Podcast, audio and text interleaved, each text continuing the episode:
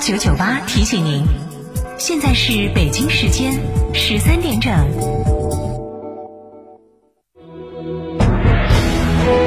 成都的声音，FM 九九点八，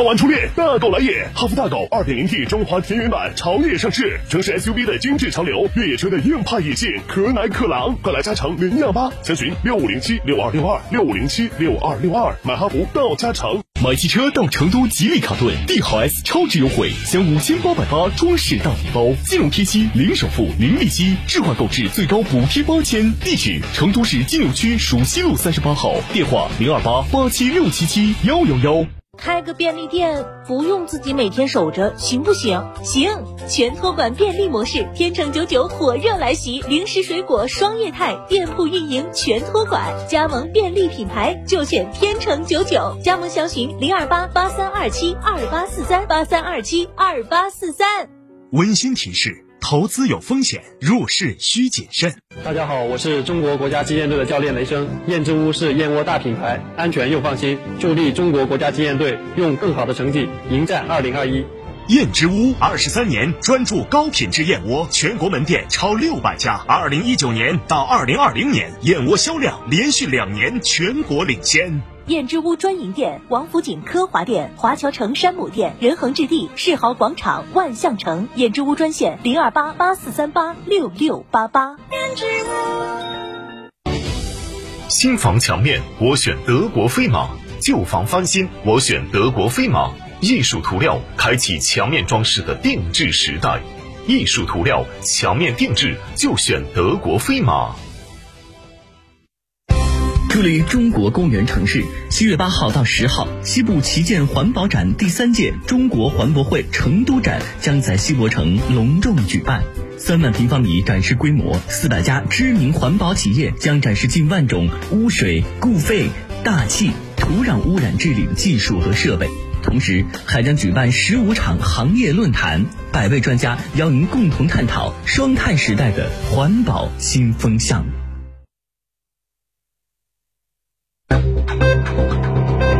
九九八快讯。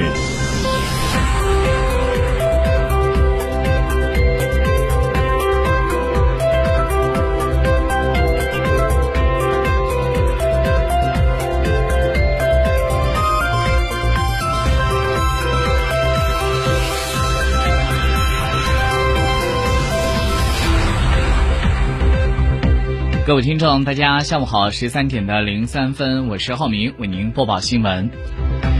近日，记者从外交部了解到，我国政府已与土耳其共和国就土耳其在成都设立总领事馆以互换照会形式达成了协议，同意土耳其在成都设立总领事馆，领区的范围包括四川省、重庆市、贵州省和云南省。这是土耳其在中国内地设立的第三家领事机构。截至目前，外国获批在成都设立领事机构达到了二十一家，数量排在全国内地第三，中西部第一。中国和土耳其是位于亚洲大陆东西两端，是亚洲古代丝绸之路和海上丝绸之路的起点和终点，也是共建“一带一路”的天然合作伙伴。土耳其在成都设立总领事馆，将对四川更好地融入“一带一路”，对四川与土耳其在投资、贸易以及人文交流等领域合作发挥促进作用。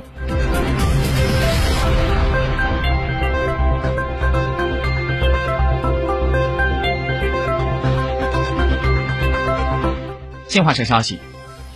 今天上午举行的国新办发布会上，生态环境部自然生态保护司的司长。崔书红他表示，我国的生态保护红线制度稳步建立，目前全国生态保护红线划定工作基本完成，初步划定的全国生态保护红线面积比例不低于陆域国土面积的百分之二十五，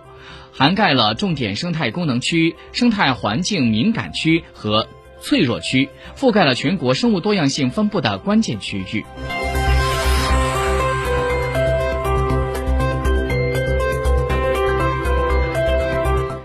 据央视新闻消息，今天云南省瑞丽市召开了新闻发布会，介绍疫情防控的最新情况。瑞丽市委市委书记崔玉龙他介绍，云南的瑞丽持续强化边境的管控措施，严厉打击偷越国境边境问题，严厉。惩治抽渡者以及组织协助容留者，加快推进边境的立体化防控体系建设，全面提升边境地区社会治理的能力现代化水平。围绕着管住人、管住村、管住通道、管住证件、管住边境线这五个方面，要切实将五个管住的工作落到实处。云南发布今天中午发出的消息，为了更加果断、严厉、更科学的阻断病毒的传播，瑞丽市已经在七月七号的零点起对主城区所有的市民实行居家隔离管理。全市的学校和各类培训机构全部停课，除了保供超市、农贸市场、医院、药店之外，所有的经营场所是一律停业的。因为特殊的事由离开瑞丽的人员必须持有着四十八小时核酸检测的阴性报告，按照一市一审批的原则，由市疫情防控指挥部办公室审核把关，开具离瑞放行通知书，经卡点检查无误之后才能够放行。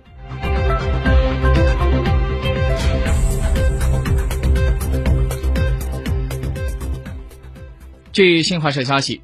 国家减灾委员会办公室应急管理部在今天发布了七月份全国自然灾害风险形势。据了解，在七月份，随着主雨带北移，南方梅雨期的结束，北方可能会提前进入到雨季。我国的七大江河流域将会全面进入到主汛期，全国自然灾害的风险形势也将会显得更加的严峻复杂。暑期来临，出行交通以及旅游活动增多，需要高度重视主汛期的各类灾害风险。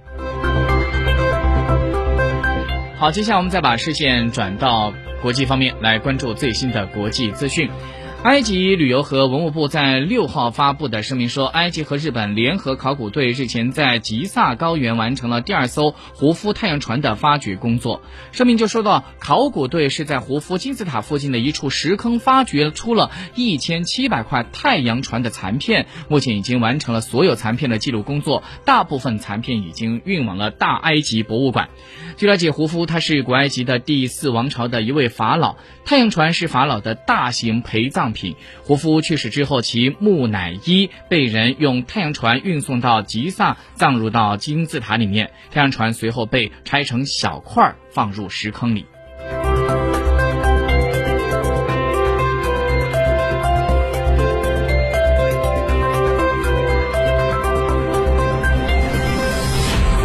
根据韩国媒体消息。根据同以色列签署的新冠肺炎疫情疫苗互换的协议，韩国的新冠疫苗引进工作组呢，在今天就表示，七十万剂以色列的辉瑞疫苗当天上午是飞抵到了仁川机场。不过，由于乙方交付的疫苗流通期限截止在七月三十一号，部分的韩国网友对这样一个协议感到不满，因为这些疫苗快过期了。